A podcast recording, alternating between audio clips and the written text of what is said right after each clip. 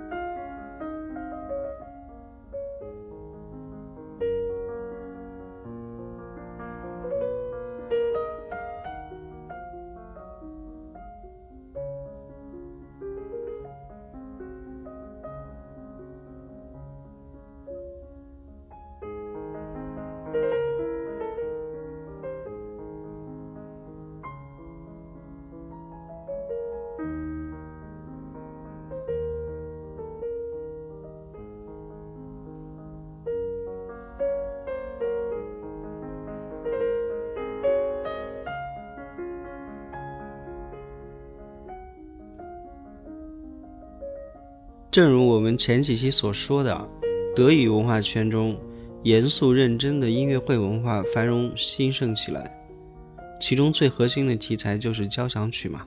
它的主力听众就是那些严谨的、正直的中产阶级市民。那在巴黎一带，大歌剧和沙龙音乐兴盛一时，音乐成为了身份的象征。社交界附庸风雅的一些资产阶级听众是他们的主要听众。如果将那个时代的音乐市场进行规模化总结的话，那应该就是这样了。当然，其中还有无数作品介于以上两者之间。举例来说，比如说像，呃，柴可夫斯基，他的作品呢就是介于交响曲文化和华丽的演奏家沙龙音乐之间的一种音乐。然而，在这种表面的对立之下，我们不能忽略的是。在这两种音乐文化之间啊，是有共同的共性的，那就是让市民感动和沉醉，这才是十九世纪音乐史最大的共同基础。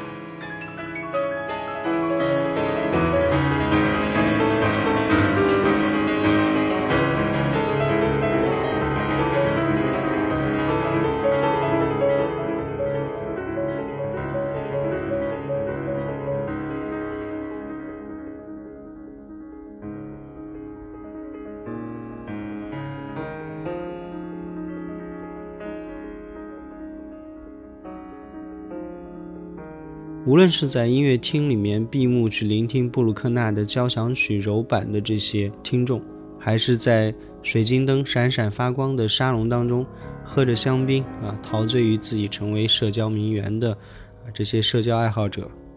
都在追求一种脱离日常嘛，脱离那个因为繁琐的世事，因为劳作而积满尘垢的我们的日常的生活。人们想要从音乐中去寻找一种，呃，纯粹的，或者是类似的东西来洗涤他们的心灵，去找寻梦想、感动，还有幻想，追逐一些能够直接撼动他们灵魂的东西。用现在的话来说啊，这就是治愈。当时的人们也开始用音乐来治愈心灵了。要不说十九世纪有那么多的作品，都是以幻想曲。梦幻曲等等这些字眼为题，这种现象就足以胜过一切雄辩了。给予勤恳劳动的市民以梦想和感动，也是十九世纪音乐呈现出来一种新的状态。音乐史啊，常常是过于浪漫的，让我们很容易忘记十九世纪同时也是一个产业革命和科学发明。实证主义以及资本家的时代。尼采说：“上帝死了，眼睛看不见的超现实的神秘事物几乎从世界上绝迹了。”从前半世纪沃尔特·斯科特的奇幻风格小说的大流行，到后来哥特热兴起，再到后半个世纪歇斯底里症和心灵感应等等社会现象的出现。这些事件的背后啊，都体现出了人们的精神无处寄托。人们恐惧那些肉眼看不见的事物，但是又渴望体验到一种感官也好、灵魂也罢被震撼的感受。而在十九世纪，最大程度的满足人们对于合理主义和实证主义无法割舍的这种需求的，正是音乐这个黑洞。浪漫主义音乐。不再只是浪漫时代诞生的浪漫音乐，而是在逐渐变得枯燥乏味的时代中诞生出来的浪漫音乐。请听李斯特《瓦伦城之湖》。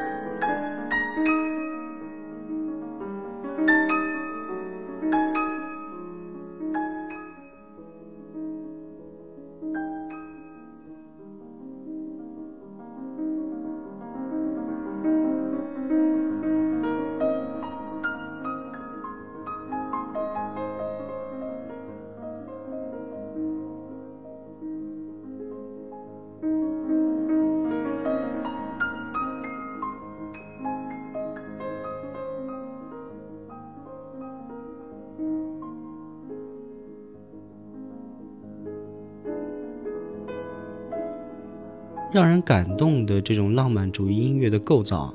从旋律上和和声上，其实可以这样来说明。首先，它旋律上的特征呢，像是从内心深处发出来的一种叹息。我们之前说过，巴洛克音乐的主角是通奏低音嘛，旋律只在限定的范围内起到一种装饰通奏低音的作用。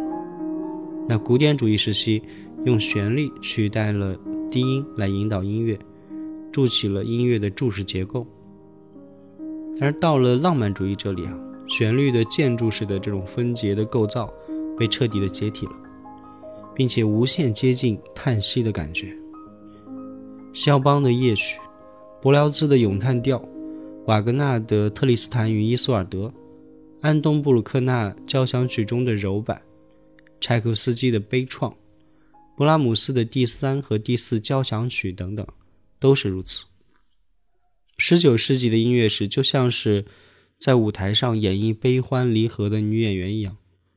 用音乐呈现出了憧憬而苦恼的姿态。再说说和声啊，从巴洛克到古典主义，它都是如同音乐基石或者音乐车轮一样的支撑着整个旋律，将音乐向前去推进，具有非常实用的功能。但是在浪漫主义时期，和声本身。也成为了音乐表现的焦点。五味杂陈、满是憧憬的心情，仿佛全部都寄托在了音乐当中。舒曼的《诗人之恋》，那一瞬间悲伤的心跳；肖邦的《船歌》，开头那有如教堂玫瑰花窗般的不可思议的色彩调和；瓦格纳《特里斯坦与伊索尔德》开头那混杂着恶毒和痛苦的憧憬。布鲁克纳的交响曲开头用颤音创作出来的那个波动，和声啊，已经可以表达预感、色彩、精神上的震动，甚至是灵魂的一种状态。这一点啊，用略显模式化的方式从作曲技法上来说，到古典主义为止，作曲家使用的和声几乎还都是像啊哆咪嗦或者哆降咪嗦这种。无色的、透明的这种固定的形式，而到了浪漫主义作曲家手里，他们用半音阶还有乐器的音色这块调和板，给予了和声完全不一样的、独特的、独有的蜿蜒回转以及色彩。他们是真的在永不厌倦地摸索着未知的和声效果。舒伯特在他的遗作降 B 大调第二十一号钢琴奏鸣曲第一乐章的开头。在主题之后啊，用左手演奏了一段非常隐晦的颤音，和声啊在这里成为了颜色和心情。他尝试用和声来表达一些深藏在人生中的一些东西，那些隐秘的声音的背后，暗潮汹涌的感官体验，以及痛苦等等这些情感混杂在一起，形成了一种难以名状的感觉。瓦格纳呢，是一位表达浪漫主义特有的旋律以及和声的高手。如果说浪漫主义的旋律和和声是个人深藏在内心的事物发出来的震动的话，那瓦格纳则是将这些震动与仿佛能够撼动宇宙的波涛汹涌的巨大的声响效果结合在了一起。在特里斯坦和伊索尔德、女武神、众神的黄昏。等等啊，最后乐章那种异样的激扬感，就是他的典型代表作品。在瓦格纳之前啊，还没有哪个德国浪漫主义作曲家能够将内心的情感与宇宙的宏大连接在一起。众所周知啊，瓦格纳在慕尼黑近郊的拜罗伊特建造了只上演自己作品的拜罗伊特剧场。在法国获得成功的这个梦想破灭之后啊，他在自己的领地里表达了对那些一味娱乐化的堕落艺术的憎恨，于是啊，就有了拜罗伊特剧场这个向艺术献礼的殿堂。特别是他的最后一部歌剧《帕西法尔》，以舞台神圣庆典剧之名，在很长一段时间都只在拜罗伊特上演。为了听这部戏剧啊，人们特意从巴黎、伦敦、柏林。等等各地赶来，德彪西啊就是其中的一员。当然，我们不能否认的说，瓦格纳歌剧的巨大声响，那种时而颇为造作的旋律表达，与他憎恨的巴黎大歌剧和沙龙音乐，其实在某种程度上也是有很多相似之处的嘛。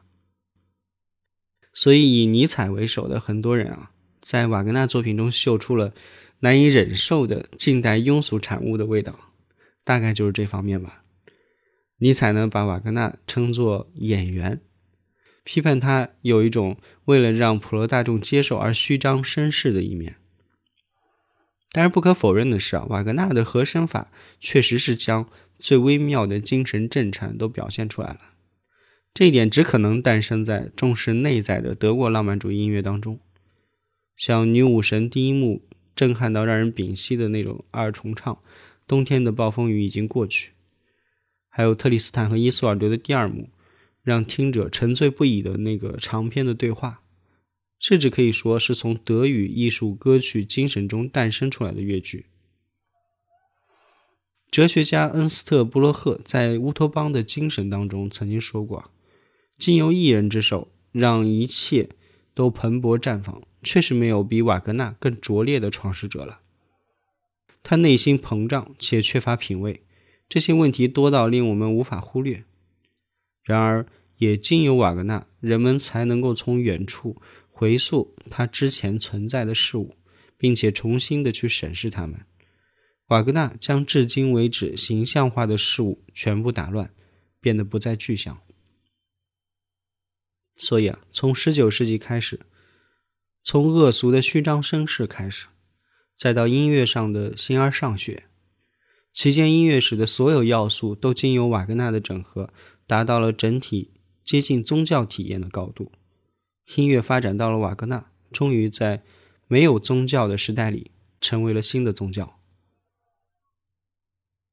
我们在节目中提到的所有作品，因为篇幅关系就不全部都放了，大家有空可以去搜索来听一听。那节目的结尾呢，我们就来放一首瓦格纳的《众神的黄昏》。契格弗里德的葬礼由布索尼改编的钢琴版本，我个人非常喜欢，希望你们也喜欢。欢迎关注订阅。这一周啊是阳康后的第一周，所以状态可能没有那么的好，有时候还伴有一些咳嗽。希望下一周状态会更好一些吧。我们下期再会。